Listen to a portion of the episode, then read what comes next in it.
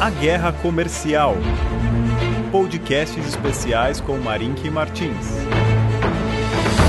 Olá, leitor inversa, seja bem-vindo a mais um podcast na nossa série especial sobre a guerra comercial entre os Estados Unidos e a China. O mercado parece estar numa espécie de standstill, um pouco parado, é, todo mundo aguardando decisões a serem tomadas aí nessa reunião do G20 e também qual será a decisão do Banco Central americano diante dessa recente queda na taxa de juros dos Estados Unidos. Que queda, diz, diria você? A queda que eu me refiro é a queda na taxa de 10 anos dos títulos do Tesouro Americano.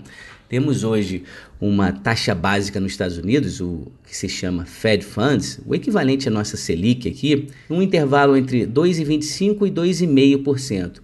Mas a taxa de juros de 10 anos nos Estados Unidos já está a 2,07%.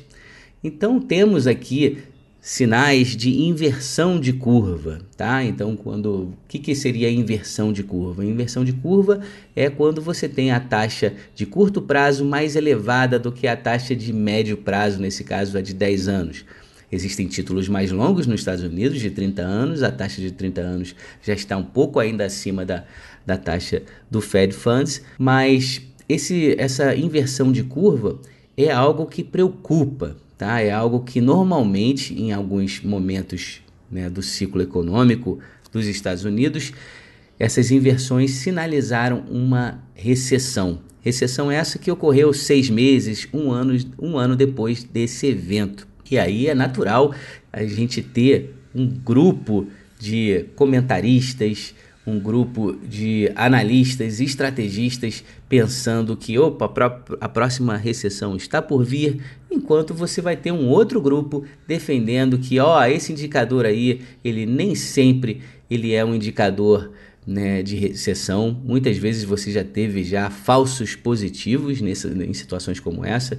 Um, o mais claro e o mais estudado foi durante o fim dos na, na última parte da década de 90, a, a curva se inverteu lá em 97, mas a economia continuou se expandindo e aquilo ali se tornou um, um, dos, um dos mais famosos falsos positivos nesse indicador. Então falei aqui da taxa de juros, a gente vê também o dólar estável, o DXY, aquele indicador que eu mencionei falei para sugerir que você ficasse de olho, ele está ali próximo do 97. O dólar é visto pelo mundo como sobrevalorizado, mas essa sobrevalorização ela mostra, vamos dizer assim, uma certa coerência na medida que o mundo né, é, está em compasso de espera, uma decisão aí a ser tomada por líderes, aqui em particular o Trump e o Xi Jinping, a respeito dessa guerra comercial. Caso essa guerra se intensifique, e parece haver indícios de que ela se intensificará, é possível que o dólar se valorize, que o dólar se torne mais escasso. E o dólar se tornando mais escasso, normalmente, né, isso não é positivo para ativos de risco.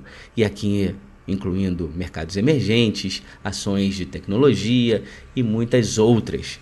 E eu digo que há indícios de que não haja é, um acordo simplesmente pelo fato de que Trump parece estar numa posição de, ó, o chinês que tem que voltar atrás, porque eles estavam muito próximos de assinar um acordo com a gente, e o chinês parece estar falando o seguinte: não, os Estados Unidos precisam respeitar a nossa soberania.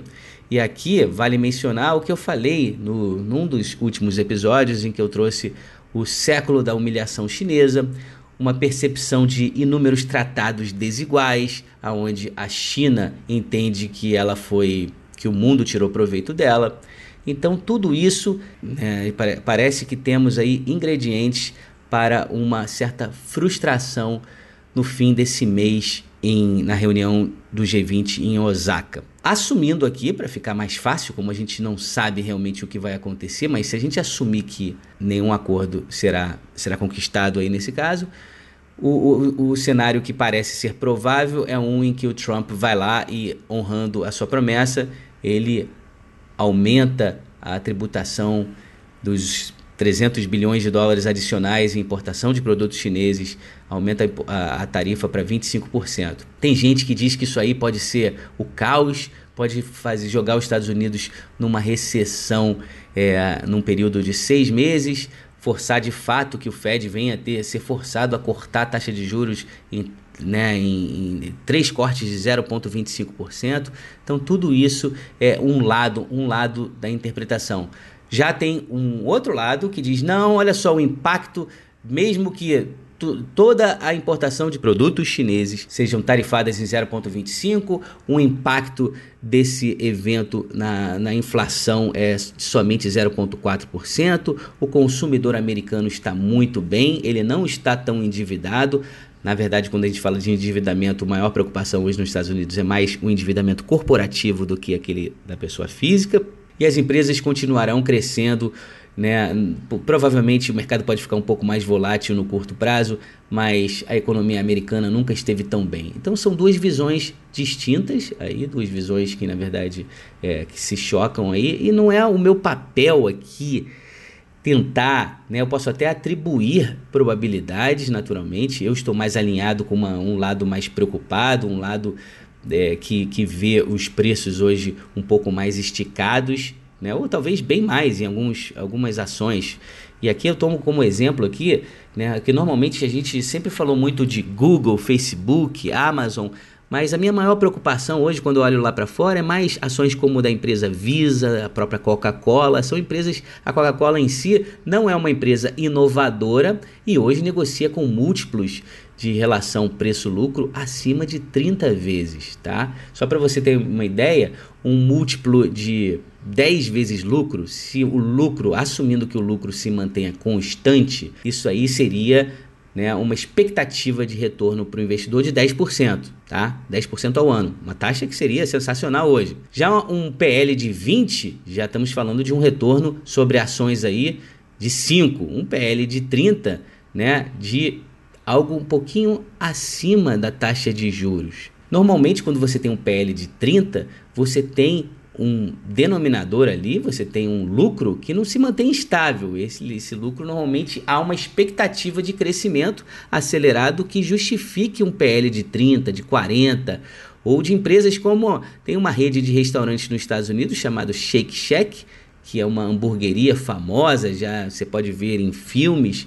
Essa, essa, uh, essa rede negocia né, na bolsa com PLs de 80 vezes, 90 vezes que para mim parece ser insano, porque o mercado de restaurantes é um de margens pequenas, margens de 5%, margens líquidas né, sobre vendas aqui que eu estou falando.